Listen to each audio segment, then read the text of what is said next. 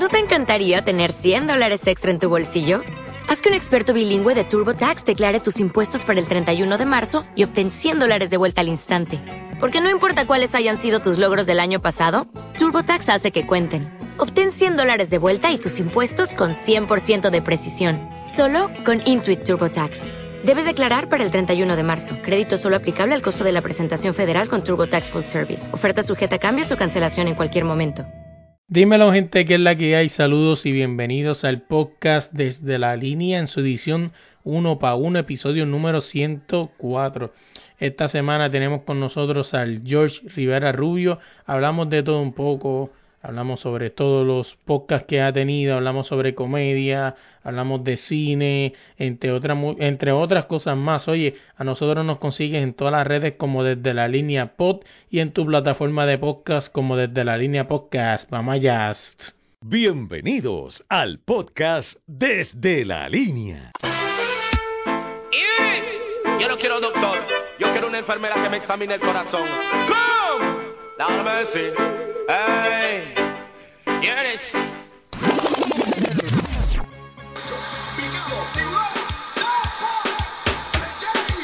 Messi, del puto amo de Messi del Barça, señores.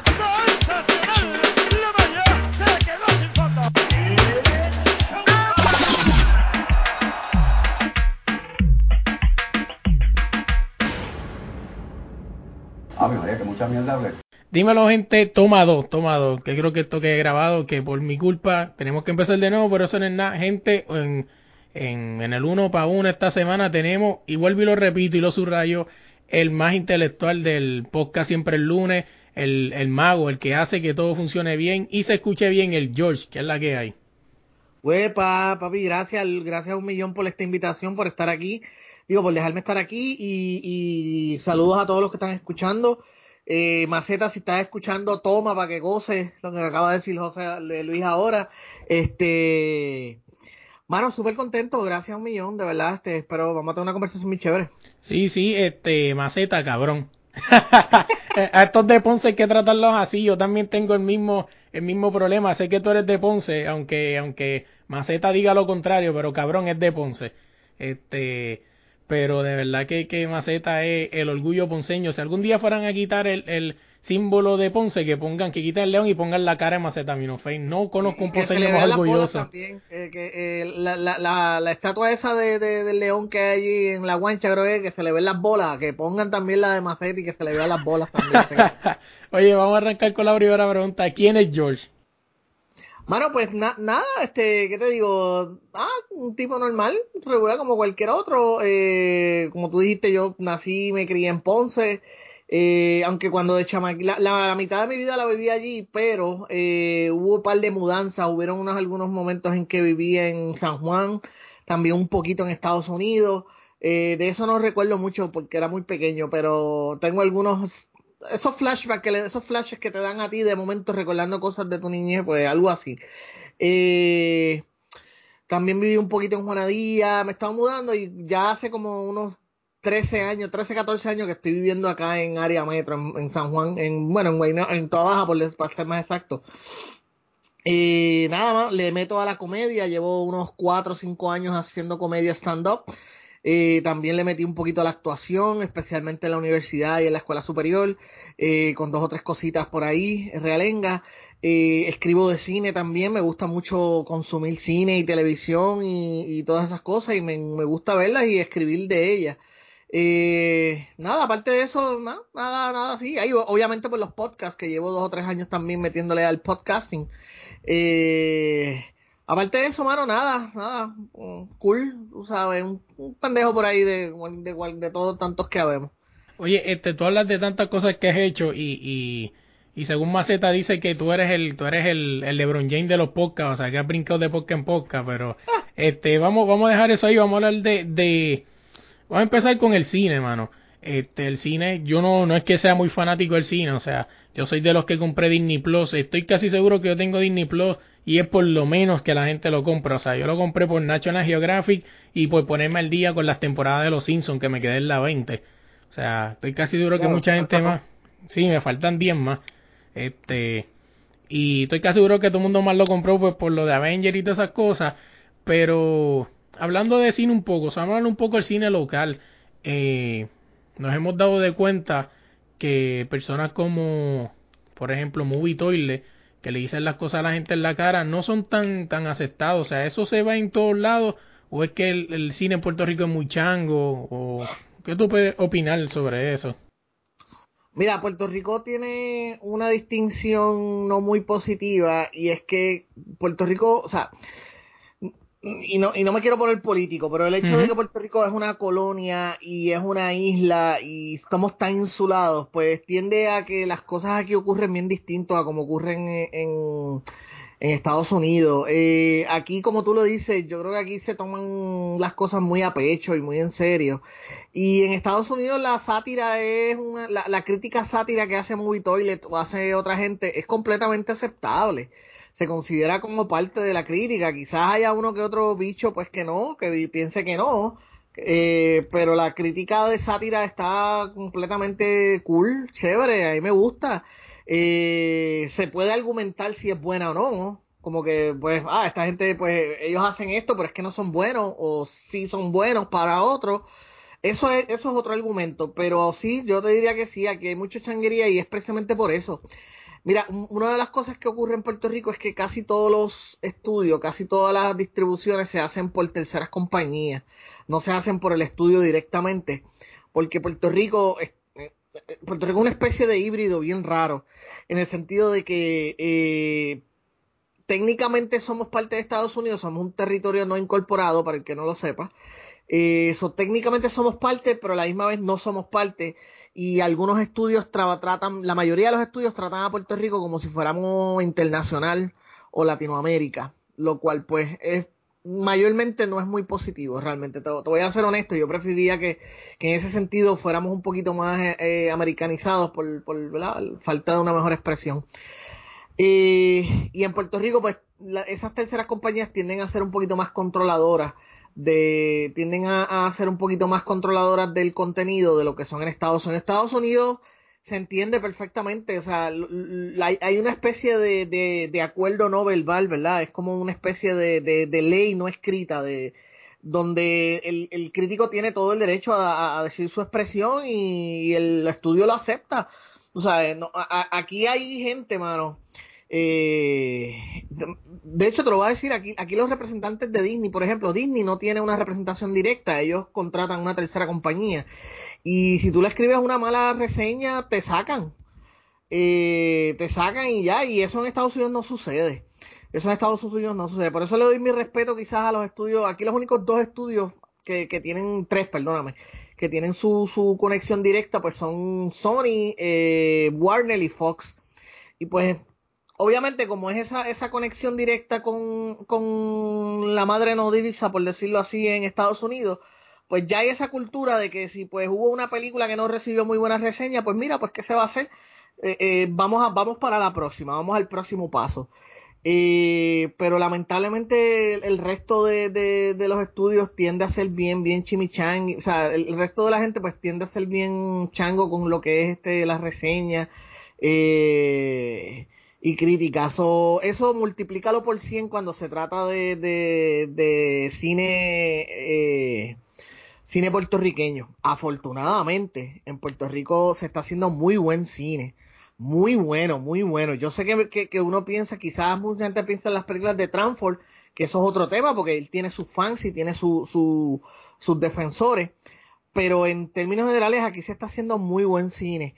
Y lamentablemente creo que es una pena que la gente no lo quiera, no lo esté reconociendo. Nuevamente, ¿verdad? E, Es uno de los byproducts de ser una colonia y todo eso.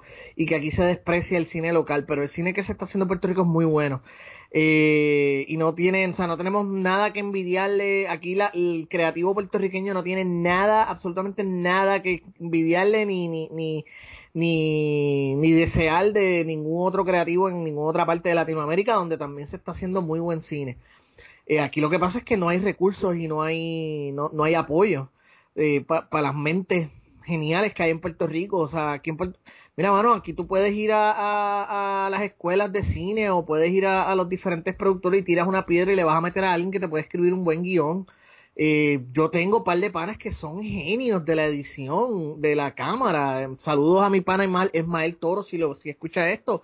El tipo es un mago de la, de la edición y de, de la cinematografía con los poquitos que los recursos que él tiene, él hace unas cosas fantásticas. Igual mi pan Antonio, eh, ya se me olvidó el apellido.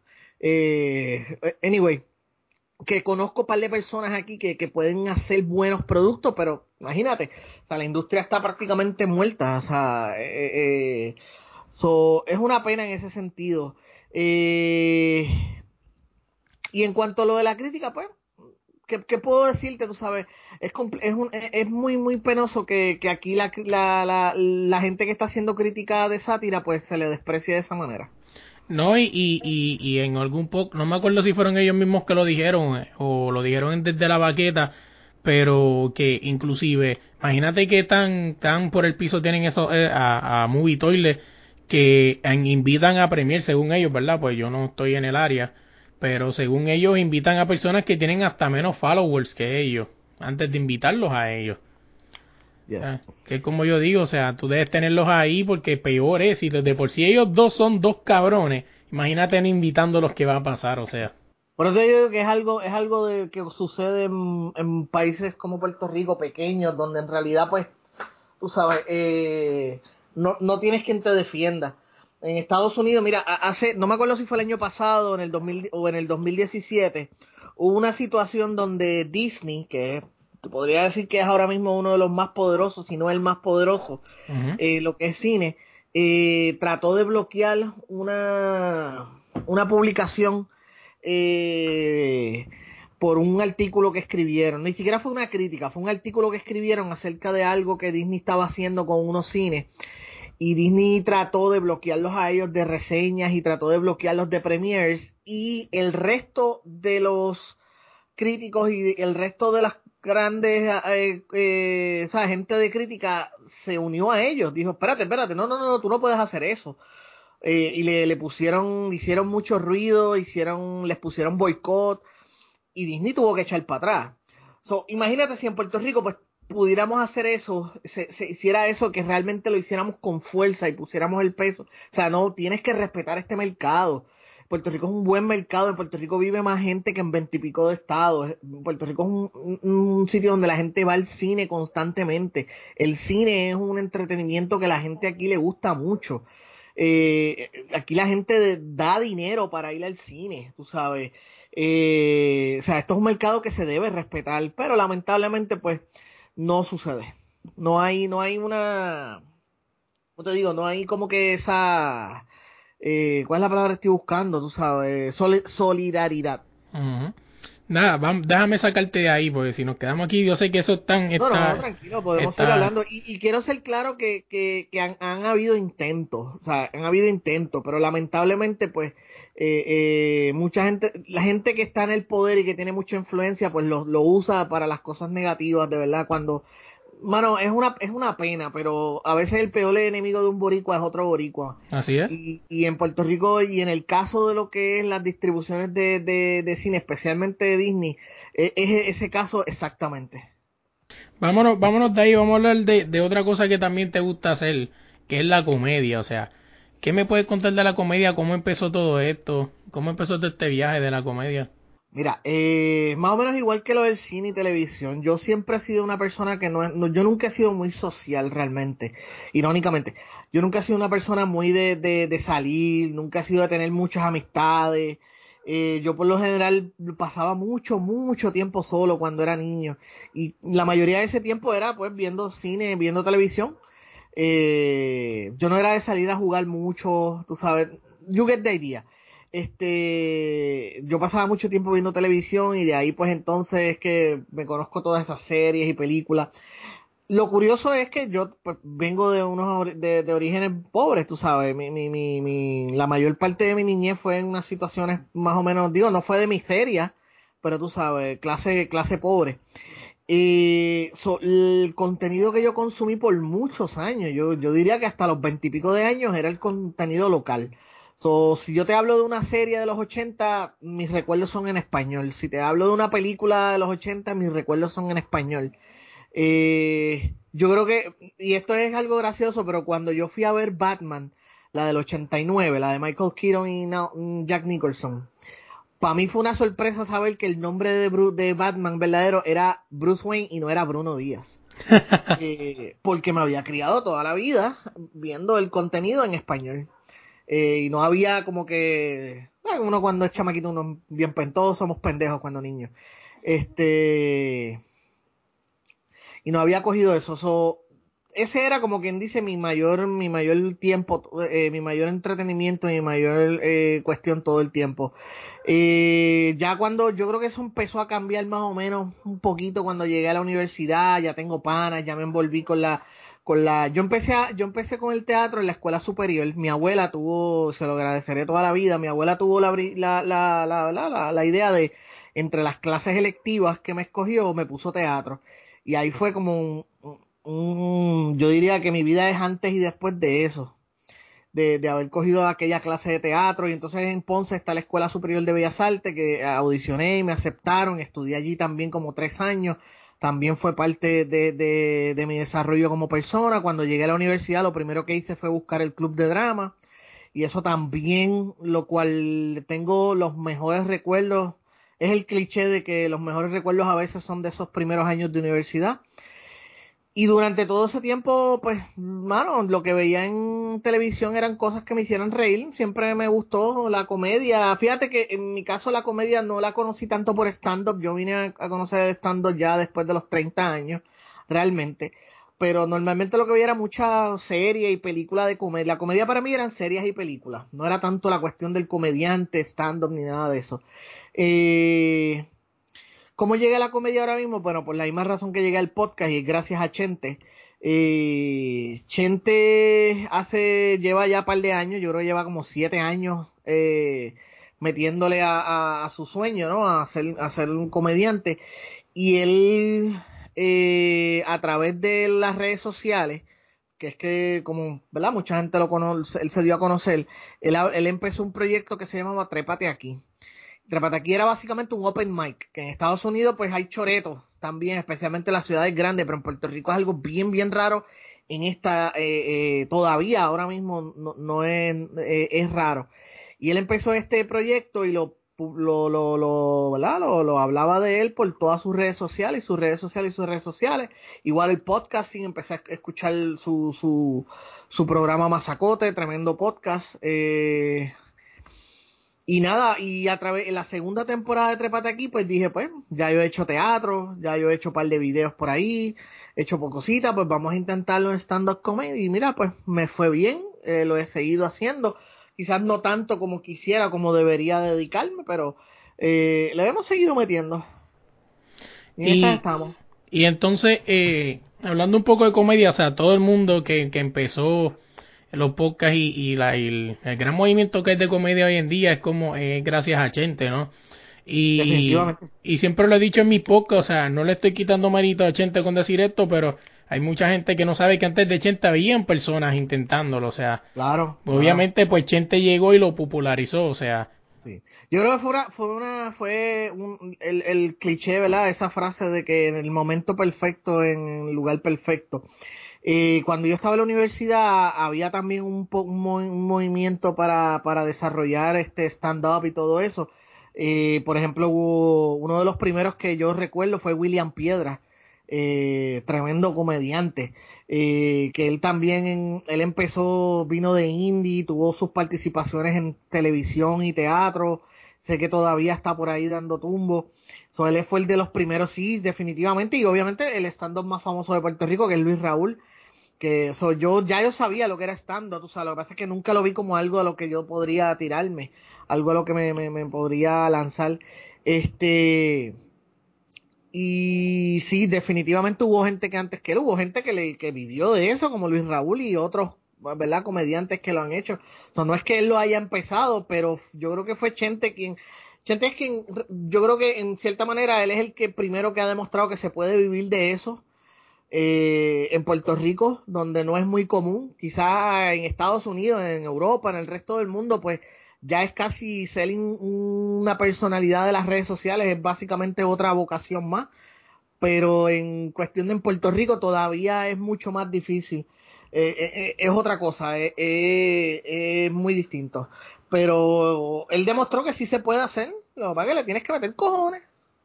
Y para pa, pa ir cambiando el tema, ¿qué tú crees que le hace falta al, a la comedia en general? O sea, en Puerto Rico para, para que fluya más. O sea, cada, todo el mundo sabe, ¿verdad? Tú aquí en Puerto Rico sabe que cada semana, o sea, ya antes era como que weekend, no, ya hay un poco, ya hay un comedia miércoles, hay lunes, hay martes, o sea, en todas partes de Puerto Rico hay un stand-up corriendo, o sea, pero ¿qué le falta a la comedia para llegar al próximo nivel?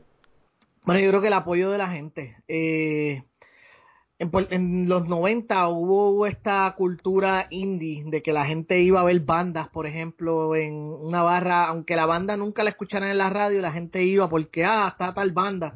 Y, y iban y se sabían las canciones aunque no sonaran en la radio. Y es porque había ese deseo de conocer cosas nuevas. Pues yo creo que lo mismo debe se necesita ocurrir en Puerto Rico con la con la comedia y que la gente vaya solamente por escuchar algo que nunca habían visto antes.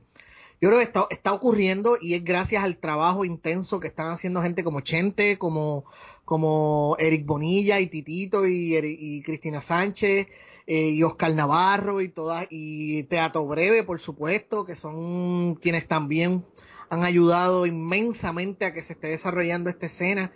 Eh, y otros más que están metiéndole mano. So, lo que hace falta, el talento está, las ganas están, el trabajo se está haciendo, lo que hace falta es que la gente vaya.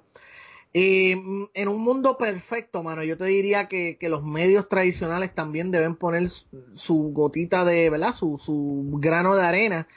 Eh, en Puerto Rico hay gente que, que lamentablemente ve estas escenas independientes como una amenaza, cuando en realidad lo deben ver como, lo, como una oportunidad para reinventarse y, y recapturar el contacto con las nuevas generaciones.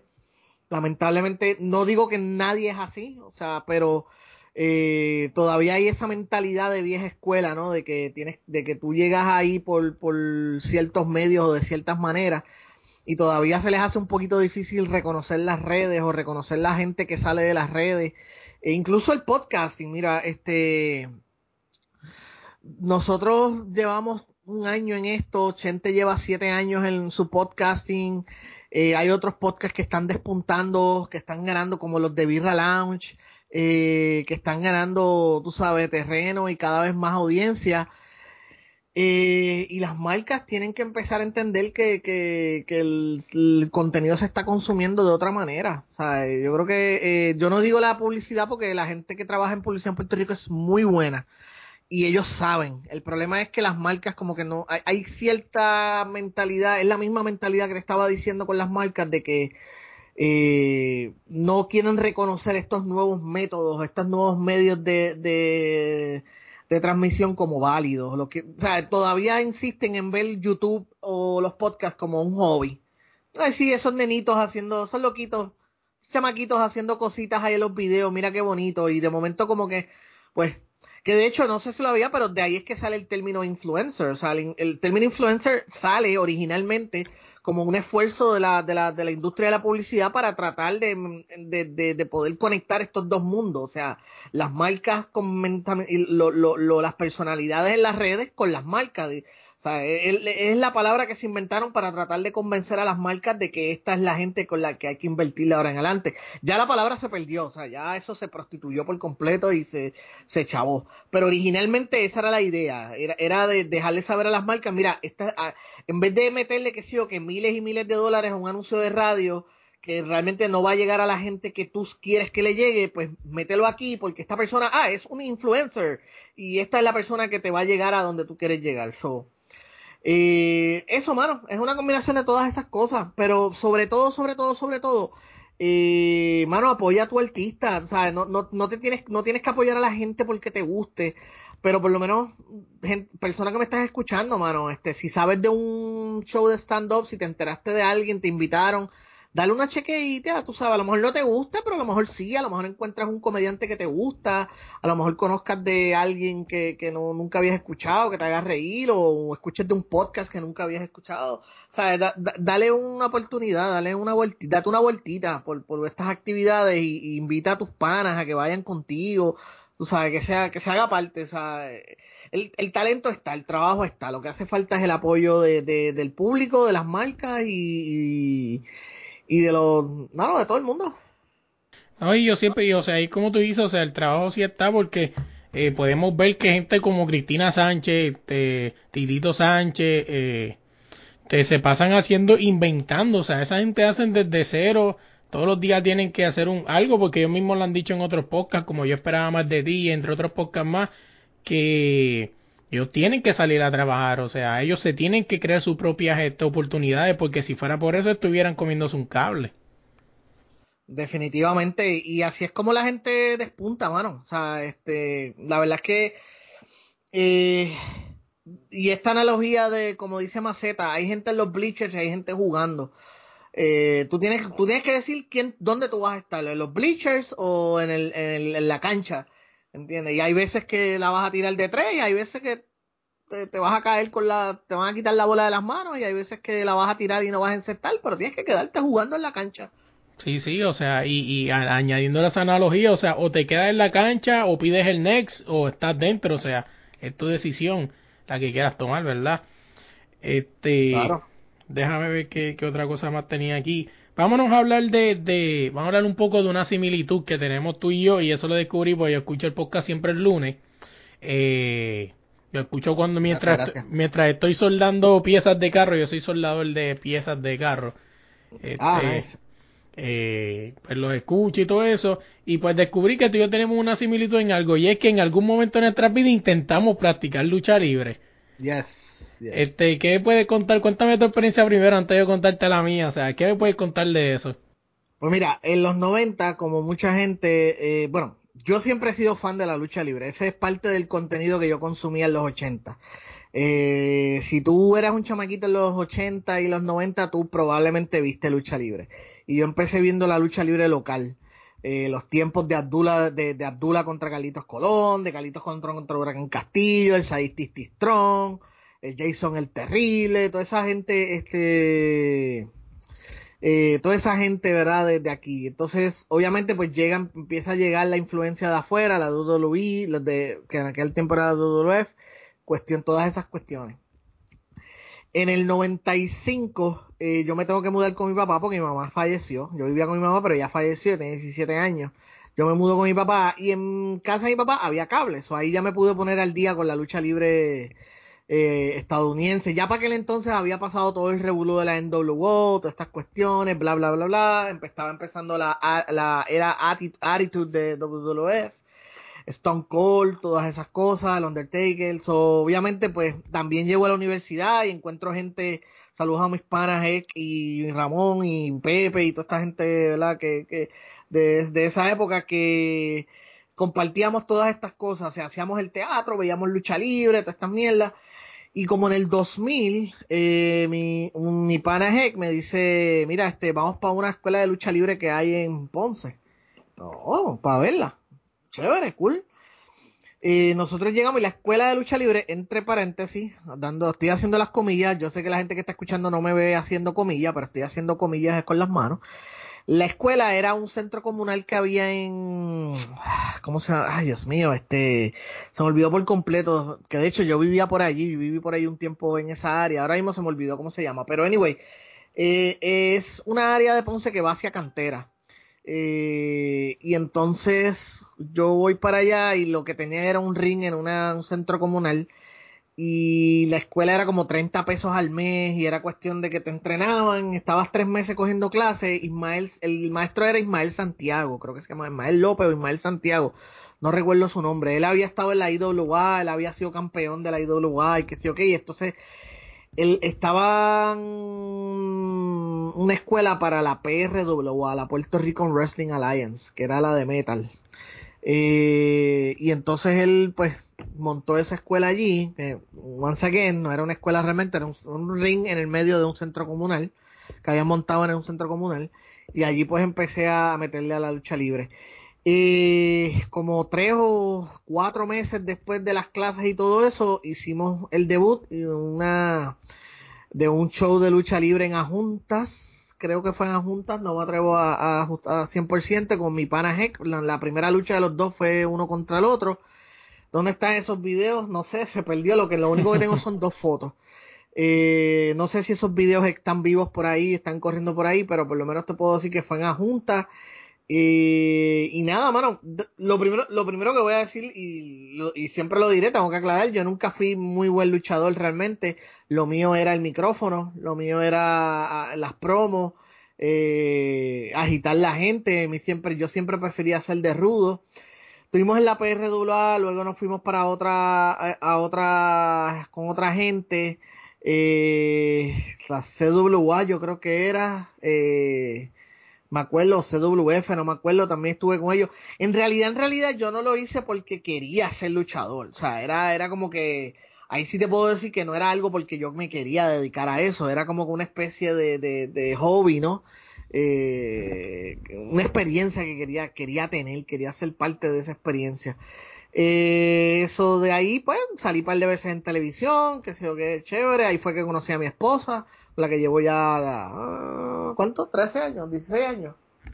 16 años, llevamos casados, ahí nos conocimos y pues, eso es lo, lo bueno que me dejó la lucha libre, eh, aparte de una rodilla medio jodida, pero, nada, mano, le metí, estuvo, estuvo, estuvo chévere, fue, fue cool haberlo hecho, eh, yo te diría que hay gente que se lo toma bien, bien, bien en serio, o sea. Demasiado en serio adentro y fuera del ring y, gente metida en eso y gente en el público y era como que y fue una de las razones por las cuales dejé, o sea, fue como una yo le empecé como una actividad chévere para compartir con los panas y por hacer algo distinto y cool y pues lo dejé porque en realidad era un ambiente bien tóxico, para serte honesto. No, y, y, y ahora mucho más tóxico ahora con cuestión de, la, de las redes, ¿verdad? Que ahora se saben todos los secretos y muchas cosas que yo pienso que nunca debieron salir a la luz. O sea, es como una vez dijo una persona, no me acuerdo si fue el Wizard que lo dijo, que dijo, imagínense ustedes a- en esta, en esta, en este tiempo a un tipo como Abdullah de Butcher, que nadie nunca supo cuál era la, la voz de Abdullah de Butcher. Imagínatelo haciendo un live después de salir de una lucha libre, o sea, que hay cosas que la tecnología ayuda, pero yo creo que la tecnología como que por lo menos aquí en Puerto Rico no ayudó mucho a la lucha libre. No, no. Eh, yo creo que la lucha libre y las redes en las redes sociales pasaron una especie de eh, de relación fue una relación de amor y odio porque una vez que ya la gente sabe el business, una vez que ya la lucha libre deja de marketear, deja de mercado, ¿cómo te digo? Este, de, de venderse como que es algo real y se empieza a vender como algo que es entretenimiento, lo cual era inevitable porque la WWF lo hizo y la WWF es tan grande y tan omnipotente, por decirlo así, que a ellos hacerlo, pues ya el resto de, de todo el mundo que haga lucha libre no tiene más remedio que hacerlo. So, hubo un, proceso bien difícil entre la gente que quería mantener el, el, el misterio, tanto fanáticos como luchadores, y la gente que quería tratarlo ya como otro entretenimiento más, como lo que es, como que es una novela, es entretenimiento. So, hubo ese, eh, ha habido, yo creo todavía hay un poquito de roce. Pero en términos generales, eh, a la misma vez creo que también las redes sociales han ayudado a que se aprecie más el trabajo de, de que an- un tipo de trabajo que antes no se apreciaba. Y me explico, tú sabes que en los tiempos de antes, pues los, los luchadores que, que la gente apoyaba eran los, esos luchadores grandes, eh, eh, fuertes, eh, que eran inhumanamente, o sea, eran, eran superhéroes en vida real, Sí, sí.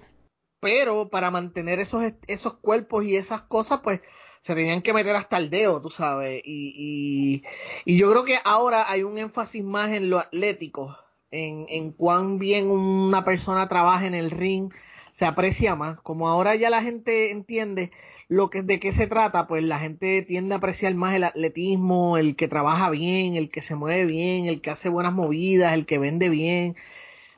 Y creo que los, fanáticos, en términos generales, por lo menos, no, no te sé decir cómo está en Puerto Rico, cómo es en Puerto Rico, pero en, términos generales, el- lo que yo veo de la fanaticada de la lucha libre, tanto en, los estadios como en, internet, es que ya sabemos que es lo que es, sabemos que es este un entretenimiento, pero lo, lo, lo tratamos como que sea, ¿cómo te digo? Este, sí, yo sé que es un show, pero me lo vivo, ¿entiendes? O sea, tenemos un acuerdo no verbal, no escrito, de que vamos a, vamos a vivirnos estos storylines, vamos a vivirnos estos personajes, aunque sabemos que no es real, pero pues es lo mismo que ir a ver una película. Tú no vas a ver una película a decir, ay, Pandora no existe, tú sabes, Leonardo DiCaprio no se ahogó realmente, o sea, tú no vas a ver una película eh, de superhéroes, nadie vuela, tú sabes, eh, eh, ese, ese Robert Downey Jr., ese no es Iron Man, Iron Man no existe. No vas a ver una película de Avengers con esa mentalidad, tú vas a disfrutarte la historia, los personajes, todas esas cuestiones, pues lo mismo pasa, yo creo que hemos llegado a ese punto con la lucha libre. en, términos generales, yo creo que, que, aunque fue una relación bien difícil por muchos años, yo creo que hemos, estamos llegando a ese punto y pues no está mal. Yo creo que dentro, es, mejor de lo que hubo en un momento dado. No, así mismo este. Pero bueno, veremos a ver, como tú dices, es un amor de, de relación de, de, amor y odio, ¿verdad? Así que veremos en qué termina eso. Vamos a ver de, este, vamos a hablar de... Ah, no te he dicho mi experiencia. Mira, yo... Ah, este, me acuerdo que yo no sé por qué yo empecé a hacer lucha libre, sí era fanático, o sea, pero yo soy un poco más, más chamaco, yo soy más fanático de aquellos tiempos de Iwa cuando empezó, que empezó eso del 99-2000. Eh, me acuerdo que, que yo era bien fanático y, y me invitaron para practicar, creo que era en Guaynabo, en un residencia que se llama Los Claveles, creo que se llama algo así, no me acuerdo bien. Eh, y cuando llegué a un residencial, un caserío, yo, pero ¿dónde está el ring de lucha libre? El ring de lucha libre lo tenían en el patio de atrás. O sea, este, tú entrabas por la casa, bla, bla, bla, salías por, por el portón y estaba el ring afuera, hecho acá. Este, y pues, pa, practicamos. Me acuerdo que, pues, yo siempre toda la he sido gordito y, pues, obviamente, pues, al ser gordito, tenían que, me, me acuerdo que para yo practicar los splashes, o sea, de tercera cuerda me ponían un tipo como de 7 pies y, me, y pesaba como 300 libras, porque era el único que me podía agarrar que si no, no había break. Este, me acuerdo que practiqué y en ese tiempo yo tenía el pelo como al estilo Carlitos Caribbean Cool y mi personaje era algo como y me acuerdo fue una lucha en pareja, mi personaje era una mezcla fatura entre John Cena y Carlitos Caribbean Cool porque tenía los pantalones cortos, en la camisilla, las tenis, las Jordan y, y el pelo amarrado. Eh, pero mi experiencia más mala fue, me acuerdo, que, que el ring, como el ring era hecho acá, el ring era bien suave, mano, era casi una cama. Y yo, ah, qué chilling, pam, pam. Cuando me tocó hacer una caída en el ring de verdad, aquel ring eso era más duro que el piso.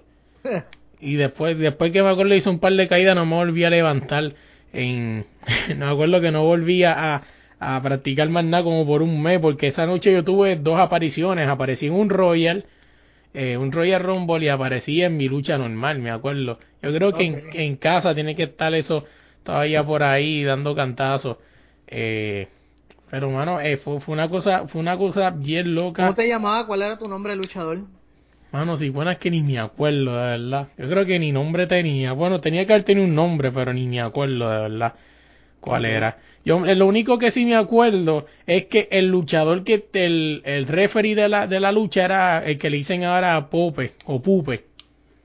Que, que es un luchador que, yo creo que él es luchador ahora y en ese tiempo era era era era referee. Creo que él está en Igua o en WWE ahora mismo. Este, me acuerdo que hace poco Denis lo entrevistó y me acordé de él que, que él era el, el, el referee de esa lucha. Ok. Mano, pues vámonos. sabrás, que, sabrás que hubo una vez eh, que no sé cómo lo logró. Una vez Metal logró hacer una, una, ay, ¿cómo se, cómo se llaman? Este, me casan nada, una, una lucha, un show de lucha libre. Es que la verdad que se me olvidó el nombre, cómo se llama, cómo se le dice a eso, pero que era en, era en, en, junto con la IWA entonces, eh, en el, ese, ese, día en el camerino estaban luchadores de la IWA, estaban luchadores de, nosotros, y hubo un Royal Rumble, hubo un Battle Royal entre todos los luchadores. Entonces, recuerdo que Ricky Bandera estaba lastimado, se había lastimado, en la lucha de él, él se había lastimado y salió al, Royal y él se suponía que él ganara el Royal, pero como estaba lastimado, lo que hizo fue que, que, que alguien fue y le dio un puño y él cayó en la esquina. Y en ese ellos tienen el Royal, en el Battle Royal, y me acuerdo, creo que estaba estaba chavando con Andrés Borges. O sea que los Battle Royales para chavales, para... Sí, sí. Eh, eh, cuando está el revolú así de gente es como por, por tripial, por, por joder. Eh, y estaba chavando con Andrés Borges, que creo que era él, pero no puedo recordar. Y en una veo que Ricky está en la esquina y yo digo, bueno, esta es la única oportunidad en toda mi vida que yo voy a tener. Y fui donde Ricky a hacer el aguaje de que le estaba dando. y yo sé que una, él me mira y la cara de él era como que, en serio, tipo. en serio. Y, y eso era los tiempos que Ricky estaba prensado, o sea, eh, que antes de antes de que se pusiera más, más, más, más, más over, eh, más grande, pero, o sea, era un momento que estaba flaquito, pero tú sabes, eh, eh, eh, tú sabes, bien tough, eh, Sí, sí, bien, sí. bien definido. Y entonces él nunca me voy a olvidar de eso. Y después de yo, yo lo miro y yo, pues, papi, que no había que hacerlo. Y seguí por ahí con otra gente. Sí, sí, o sea, es la única vez en mi vida que no voy, no voy a volver a tocar ese cuerpo otra vez. Sí, tú sabes, ¿cuándo más voy a decir, ay, chacho, yo le estaba dando una pela a Ricky Bandera, ¿entiendes? Técnicamente es cierto. Técnicamente. Técnicamente es cierto porque yo le estaba dando patada y él estaba ahí tirado en el piso y él no podía, no me estaba contestando y yo le estaba tirando patada y puño. Y pues eso, técnicamente puedo decir que le di una pela a Ricky Bandera por par de segundos. Y suerte, suerte que no había una silla cerca, porque de eso es una de las formas que recuerda a Ricky Bandera, decían que daba unos sillazos. Sí, sí, Ricky estaba, estaba del cara. Habían un par de historias de aquella época. Una, yo creo que eso ya, ya yo me estaba dejando por lo mismo, porque te digo, era un- es un ambiente bien tóxico, mano. Si, si, la lucha libre es algo que si no, no tienes una persona fuerte que maneje las cosas y tenga las cosas bien claras en el, que no haya una línea, un, lo que le dicen un chain of command claro. Y, y no haya alguien que tenga bien delineado la historia y bien delineado todo, o sea, eh, eh, eh, se vuelve, se vuelve un, un ambiente súper tóxico. Y es una pena porque en realidad, pues, o sea, es, e- es algo con potencial para pasarla bien. ¿no? Y, y, se ve, o sea, no, no hay que ser tan, tan, estar tan adentro para saber que, que sí se ve que es bien tóxico, tóxico, ¿verdad? Lastimosamente. Oye, vámonos a hablar de lo, de lo, de lo que estamos haciendo, o sea, vamos a hablar un poco de los podcasts, o sea, me contaste que también el podcast empezó con todo eso, pero tú has tenido varios podcasts, o sea, ¿qué me puedes contar de toda esa evolución hasta lo que fue esa reunión y llegar a lo que es siempre el lunes? Mira, lo, lo primero que yo hice como podcast es el KivoCast, que ya en aquel tiempo yo estaba escribiendo para la página donde yo escribo de cine, que es Kivo, Q-I-I-B-O.com. Ya yo estaba escribiendo y aquel tiempo pues ya Chente estaba haciendo lo suyo. Y yo dije, contra, me gustaría hacer algo parecido. So, yo empecé a grabar con un pana, Geraldo Ortiz. Empecé a grabar con, con mi pana Geraldo y grabamos así como estamos grabando tú y yo por internet.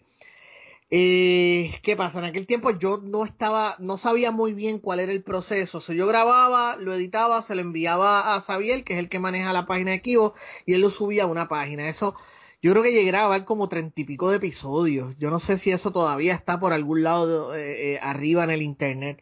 Eh, llegué a, incluso llegué a tener invitados y todo, hablando, y hablábamos de cine y cosas yo qué.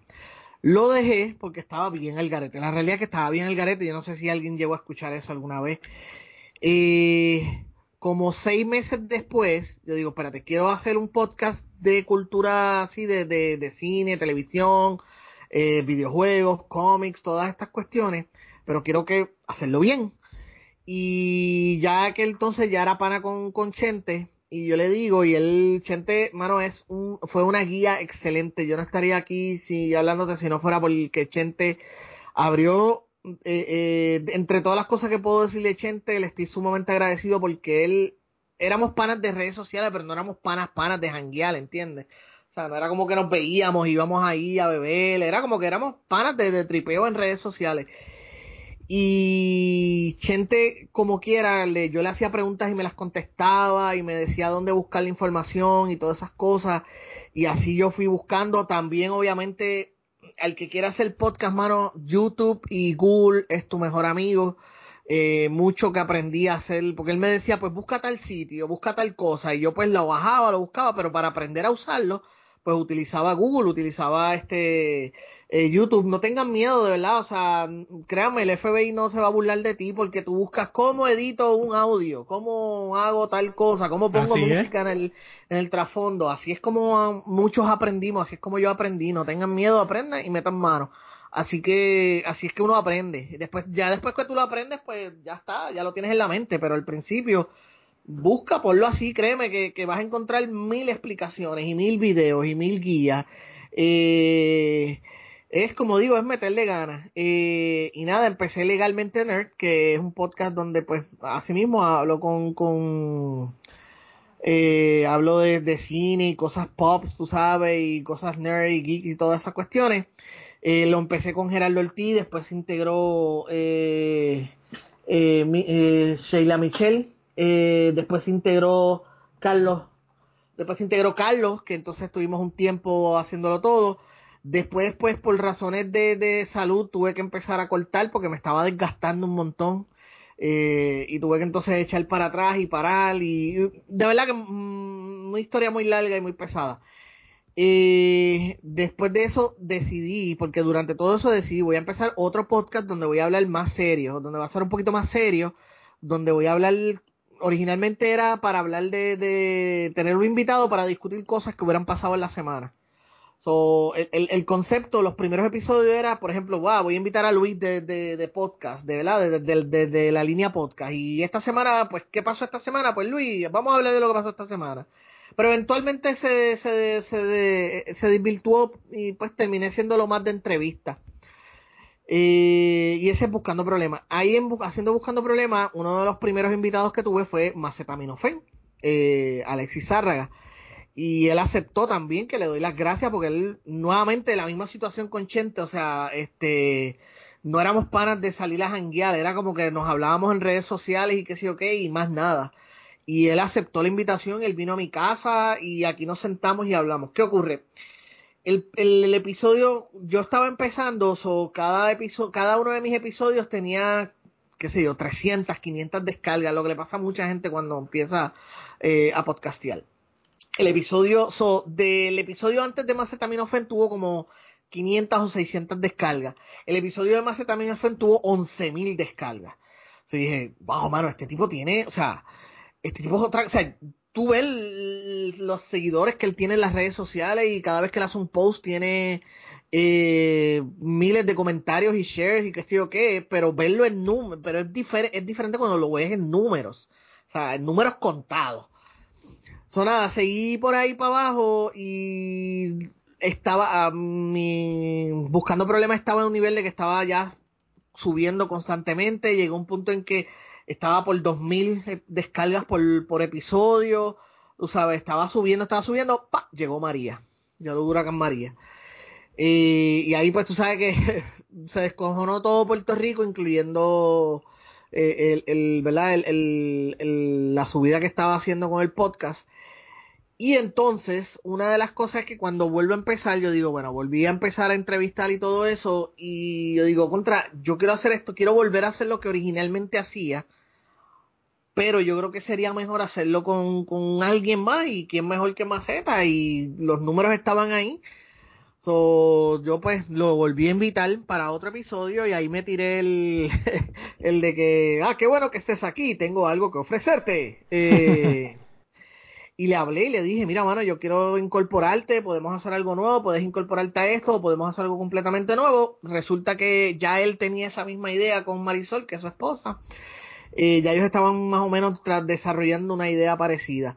En la primera vez que se lo dije, pues él me dijo, mira, mano, ya tengo algo, ya estoy cuadrando algo, de verdad, pero gracias de todas maneras, pues me dijo, pues, digo, pues, cool, qué carajo lo seguí, yo dije, pues sigo haciendo lo mío. Y como a las dos o tres semanas me escribe para atrás y me dice, mira, sí voy a hacer lo mío, pero quiero que tú te incorpores.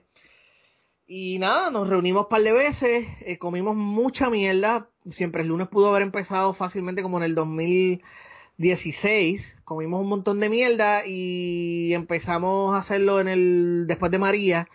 Eh, no, sí, eh, María fue en el 2017, ¿verdad? Sorry, mm. eh, pues lo dije mal. Eh, empezamos en el 2018, pero pudimos haber empezado como desde el 2017. Pero, pues las cosas pasan cuando tienen que pasar, porque si hubiéramos empezado en el 2017, quizás el huracán nos hubiera descojonado. Este, empezamos en el 2018 y nada, hemos seguido por ahí, por ahí. Yo siempre le dije, desde el principio, yo le había dicho, Alexi, él, él, él, no me creía, yo le veía la cara de que yo le decía, mira, mano, aquí están los números, esto va a ser un éxito porque tú tienes mucha gente que te sigue y ya tú tienes una credibilidad construida con la gente que te sigue. Y eso es bien importante cuando tú eres una persona en los medios. Tú tienes que ya eh, ser consistente en, en, lo que tú eres y en quien tú eres.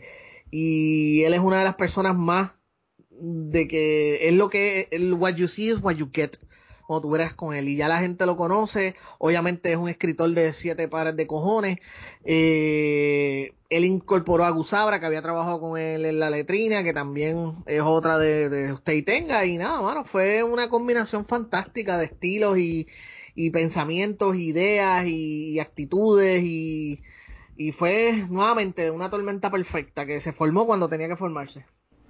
No, y, y de verdad que, que, que es una combinación este interesante, ¿no? Porque pues este, es como si fuera una TV guía, ¿no? Pero que este, no tan, tan enzorrosa como una TV guía, ¿verdad? Porque ustedes dan su opinión y entonces y se van en, en unos brotes y de momento sale Maceta con su ocurrencia, por ponerle un nombre, porque es que Maceta se va en unos viajes cabrones, o sea, como el último podcast, que si no lo llegan a sacar de lo de los niños impedidos, no, no, hay, que, hay, hay, que, hay que estar pendiente con él cuando vamos a ciertos temas pero yo creo que la mezcla la mezcla perfecta es de que todos tenemos o sea, la, todos tenemos personalidades y estilos y pensamientos distintos. Y nos complementamos. Nuevamente yo creo que esto es algo que no hubiera podido ocurrir quizás si fuéramos 5 o 10 años más jóvenes. Uh -huh. eh, tú sabes cuando uno es chamaquito uno se cree que se lo sabe todo Así es. Y, y, yo pasé por esa experiencia. Yo yo mismo leo mis estatus del 2008 y yo, diablo, era un pendejo. este, o sea, yo quisiera volver y decirme, tú eres un pendejo, ¿entiendes? Eh, so, hace 5 o 10 años esto no hubiera sido posible. Yo creo que fue, nuevamente, fue el momento perfecto para hacerlo. Eh, nosotros nos vemos una vez a la semana, pero actuamos como si nos viéramos todos los días. ¿Sabes? Y, y, le digo, o sea, lo que ustedes escuchan en el podcast es lo que sucede en, en esto. O sea, aquí no se edita, no sé. Como único yo edito algo es porque, qué sé yo, derramamos un, algo que pasa demasiado. Este, tumbamos un micrófono, se desconectó algo, al, algo técnico por lo general, alguna mierda así que pasa. Pero lo que ustedes escuchan es lo que hay.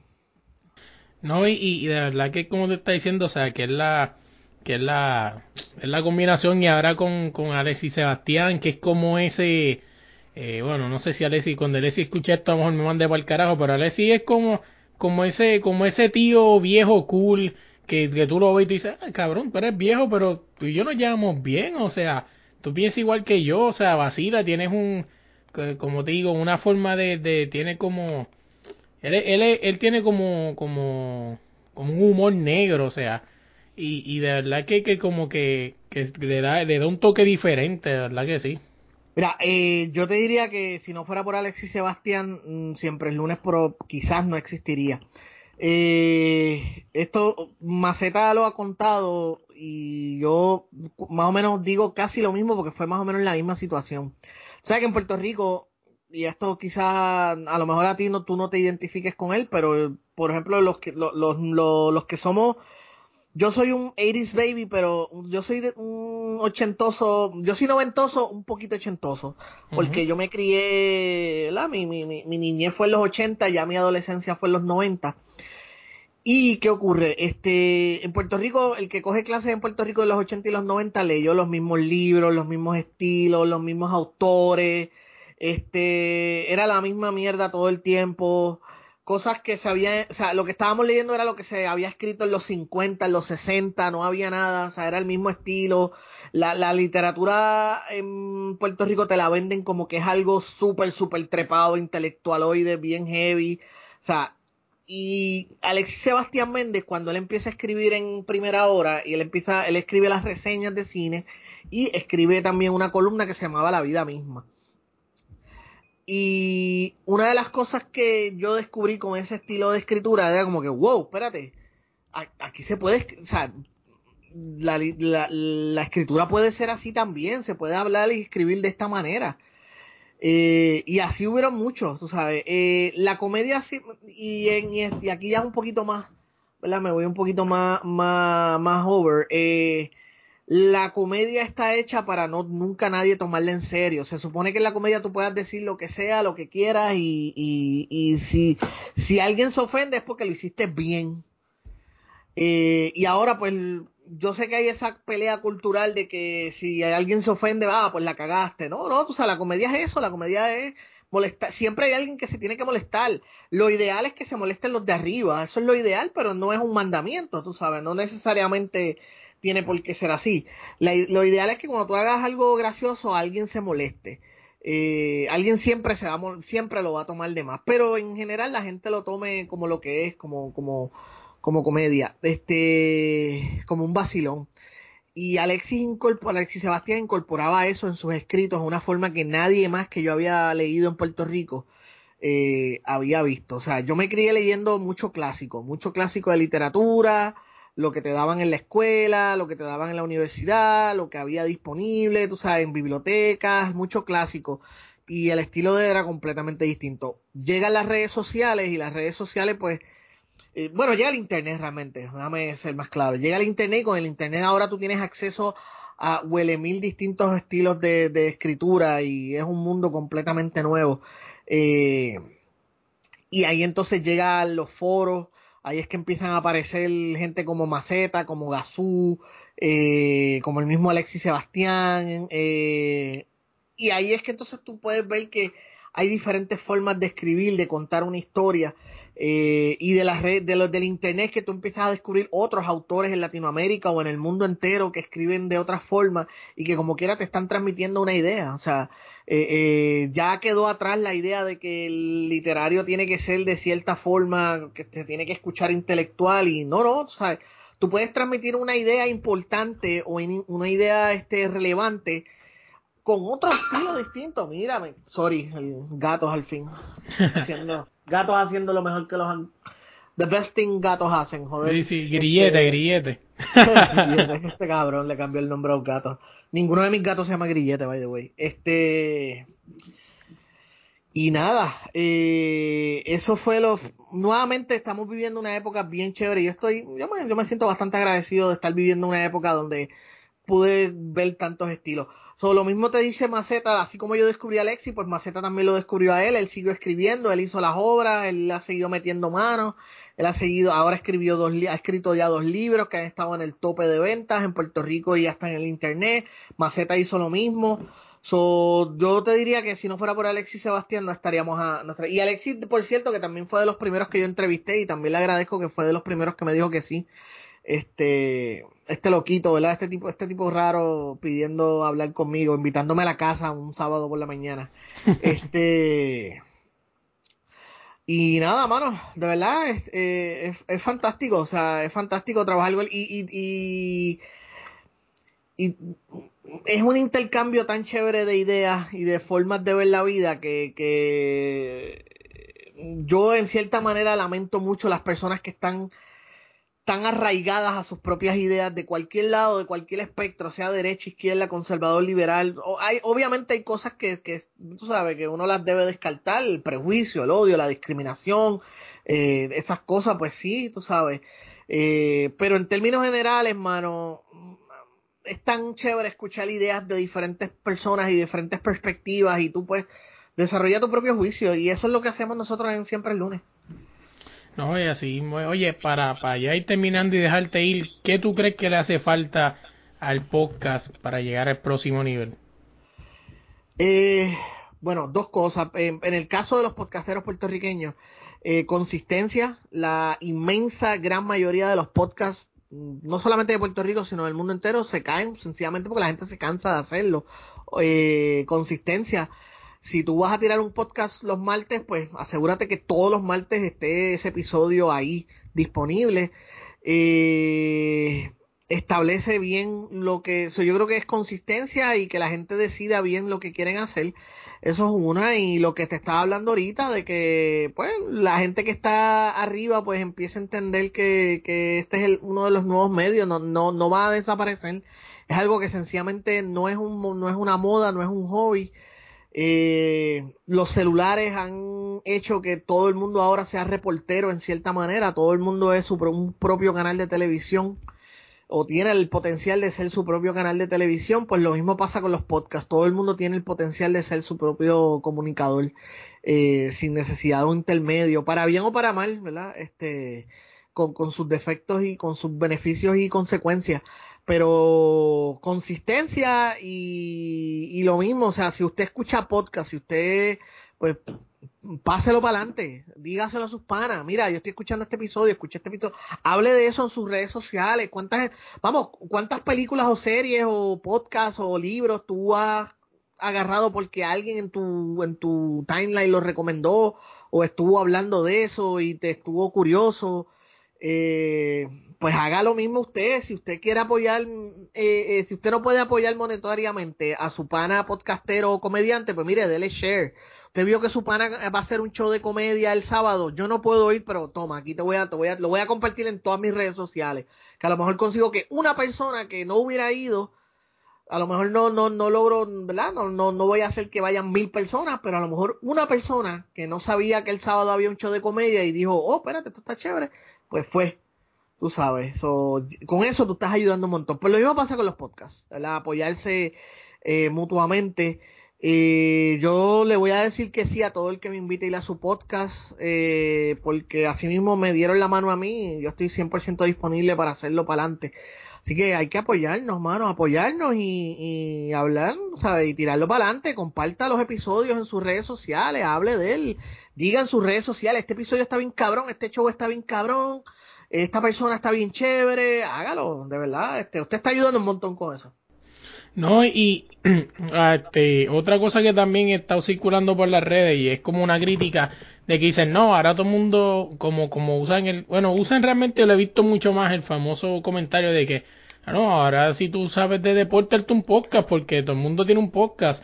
O sea, sí, y no, o sea, y pues ahí pues tú me corriges, ¿verdad? Si, si me puedes dar tu opinión. Eh, sí, es verdad que, o sea, pues el podcast lo hace el que quiera, o sea, porque la gente, pues sí, tú grabas y todo eso, pero el podcast tiene muchas cosas más que solamente grabar, o sea, como tú dices, primero consistencia, ahora mismo están saliendo un montón de podcasts, este, así mismo como van a, a llegar, van a desaparecer, porque un ejemplo, por lo menos el mío, yo llevo, yo empecé el mío en marzo, y ya voy para pa diciembre, o sea, llevo como algunos siete meses y mi consistencia ha sido tan brutal, o sea, yo no tengo la cantidad de podcast que se necesita para, para el mes que llevo, o sea, para mi mes que debo tener como algunos 30, algo así, yo tengo 75, o sea, y, y es porque yo me fiaba por de verdad, yo sabía hacer tres podcasts en semana con tres conceptos diferentes, hasta cuatro en una semana pues no sé, porque en verdad que esto me gusta y, y, eso es parte de, pero para la gente que quiere hacer un podcast, eh, como me dijeron a mí, pues gente también me ayudó muchísimo,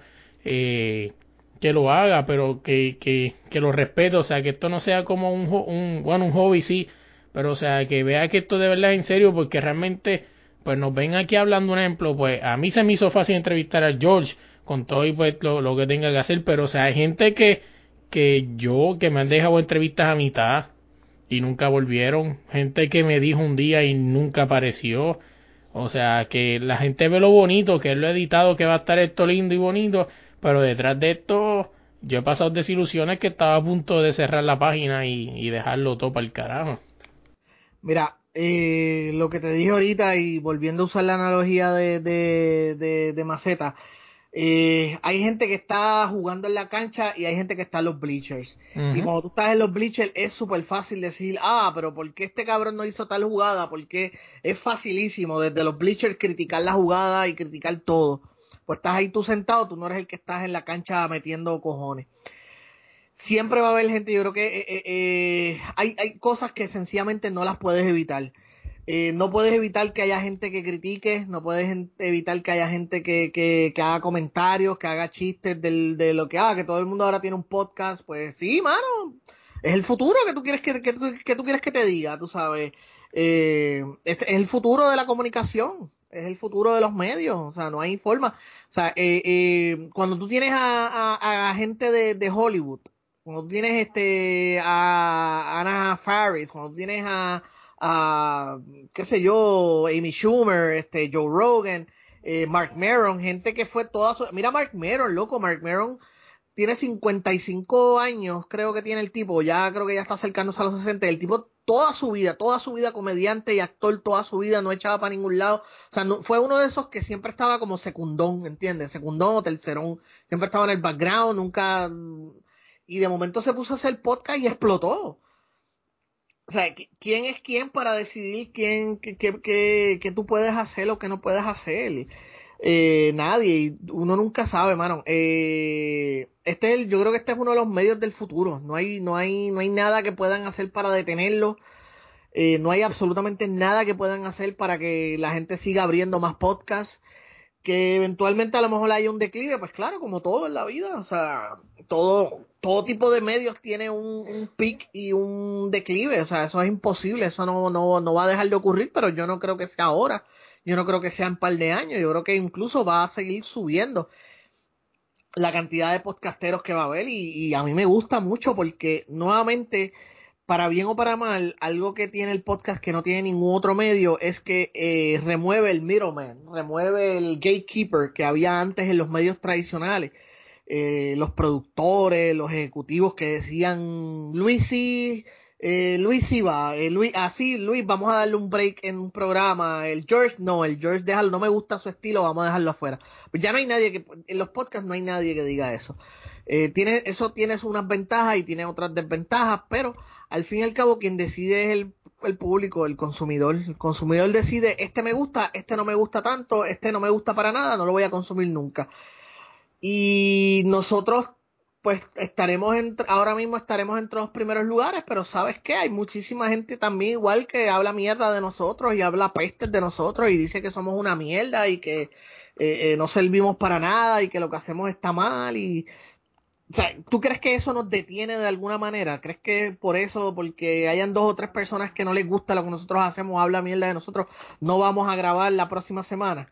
Carajo, vamos a seguir grabando y le vamos a seguir más duro y vamos a seguir haciendo más shows en vivo y vamos a seguir haciendo más cosas y vamos a seguir metiéndole proyectos, ¿entiendes? Hasta que la gente decida que ya no nos quiere escuchar más y pues nos jodimos, haremos otra cosa que hacer. No, así Oye, y yo el país, ¿cómo te conseguimos en las redes?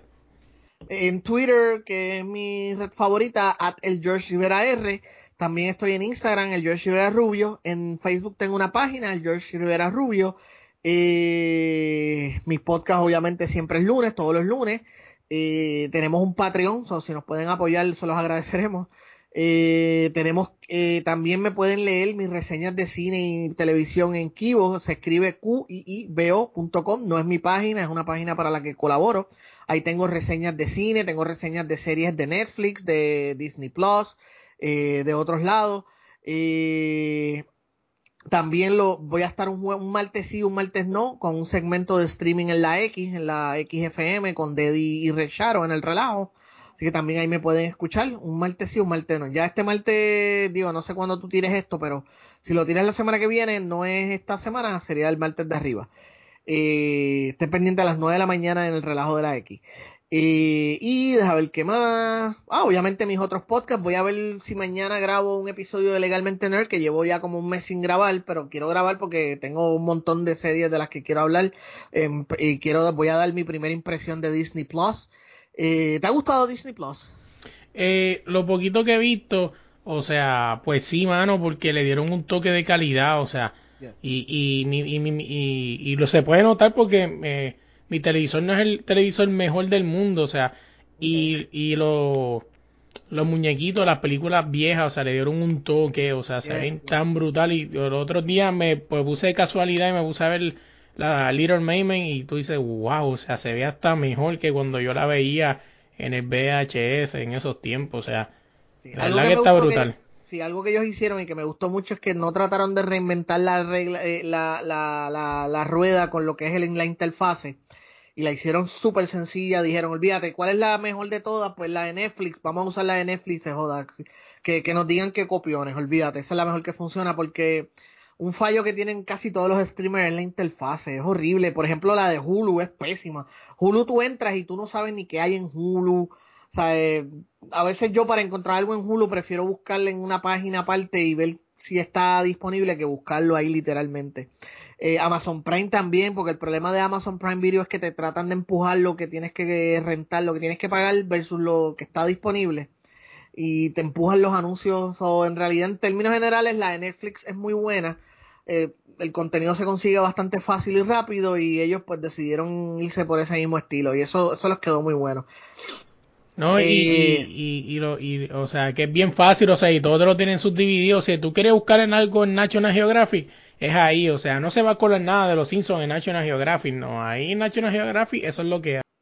Algo que me gustó mucho y que pues eventualmente le voy a poder dar más, eh, que me gustó mucho y yo espero que mucha gente le dé, le dé cariño y es que ellos tienen unas secciones, eh, una, una vez que tú entras a las secciones importantes, por ejemplo Marvel, Star Wars o Disney, especialmente Marvel y, Disney, no me fijaba en las otras, pero en Marvel y Disney tienen una subsección que es como que Through the Years, a través de los años, una media sección de, de Disney a través de los años y puedes, tienes acceso ahí es donde vas a encontrar el acceso a muchísimas películas viejas y, a- y series animadas y, cortos y películas animadas de, la historia de ellos y está súper interesante porque hay mucha historia en eso.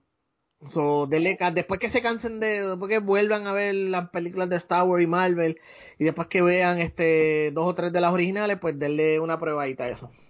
Mira, pero para irnos ya, a nosotros nos consiguen en todas las redes como desde la línea PR y en tu plataforma de podcast como desde la línea podcast. George, gracias en verdad una vez más, de verdad que sí, este y que nada, que siga el éxito ahí en siempre el lunes y nada, gracias de verdad. No, gracias a ti por invitarme, de verdad, pasé muy bien, espero que, ¿verdad?, haya cumplido con tus expectativas. Eh, gracias un montón a la gente que esté escuchando esto y que vaya a leer mis reseñas. Yo, pocas cosas me hacen genuinamente feliz y una de ellas es que la gente lea y, y comparta mis reseñas, o pueden ir y hacerlo. Nada, gente, se me cuidan. Oye, y antes de irnos esta semana, quiero agradecerle a Abraham Dolta por dejarme usar su canción Ya me voy. La pueden buscar en todas las plataformas donde descarguen su música.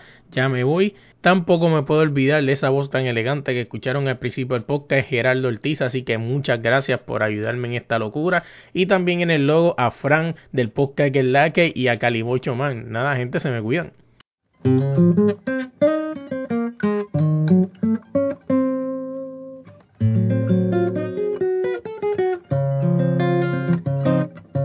Me voy, yo me voy, yo me voy. Yo me voy, yo me voy, yo me voy. Yo me voy, yo me voy. Me voy de aquí. Yo me voy, yo me voy, yo me voy. Yo me voy, yo me voy, yo me voy. Yo me voy, yo me voy. Me voy de aquí. Es difícil para mí seguir en este paraíso que me hizo, porque no consigo ni aguantar el techo que se fue. Y sentado en el avión porque el destino lo quiso. Necesito un trabajito que me pague bien. Yo tengo familia, deudas y ganas de mejorar, también ahorrar. Me gasté lo justo para tener estudios de posgrado. No es tan fácil esta decisión de irse a volar. Tengo un cosquilleo en las rodillas y los ojos aguados. Y no me voy sin recordar que esta tierra es mi hogar. Pero no encuentro otra opción. Quien tenga la solución. Y se fue, y se fue, y se fue. Y se fue, y se fue, y se fue. Y se fue, y se fue. Se fue de aquí. Y se fue, y se fue, y se fue. Y se fue, y se fue, y se fue. Y se fue, y se fue. Se fue de aquí. Quien dice que no lo entiende está desintonizado. Si la cosa estaba mal, ahora se va a poner peor. Con los brazos cruzados o desdoblados. Nuestra gente necesita una condición mejor. Dentro de las opciones está la de emigrar, salir a trabajar y responde a instintos de supervivencia, que es una ciencia. En nuestro ADN hay una fuerza que nos hace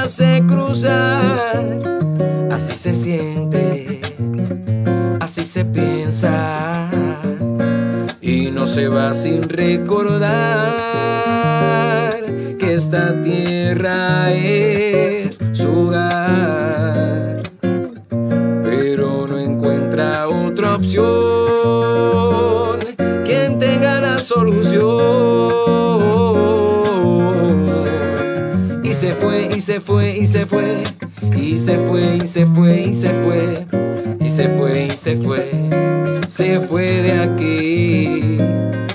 Y se fue, y se fue, y se fue, y se fue, y se fue, y se fue, y se fue, y se fue, se fue de aquí.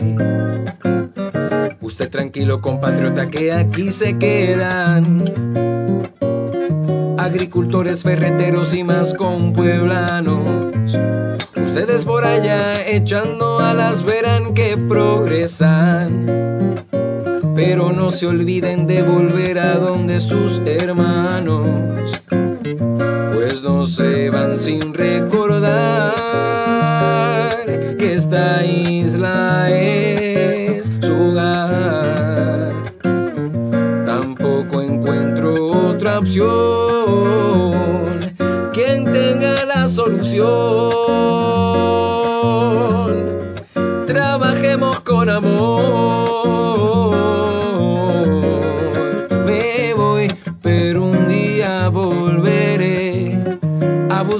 querer, a soñar otra vez. Me voy, pero un día volveré a buscar mi querer, a soñar otra vez. Yo me voy, yo me voy, yo me voy, yo me voy, yo me voy, yo me voy, yo me voy, yo me voy,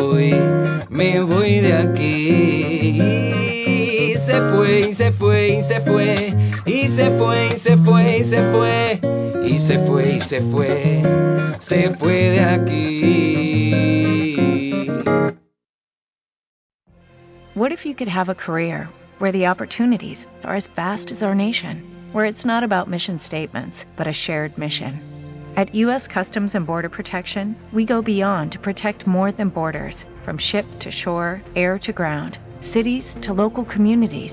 CBP agents and officers are keeping people safe. Join U.S. Customs and Border Protection and go beyond for something far greater than yourself. Learn more at cbp.gov/careers.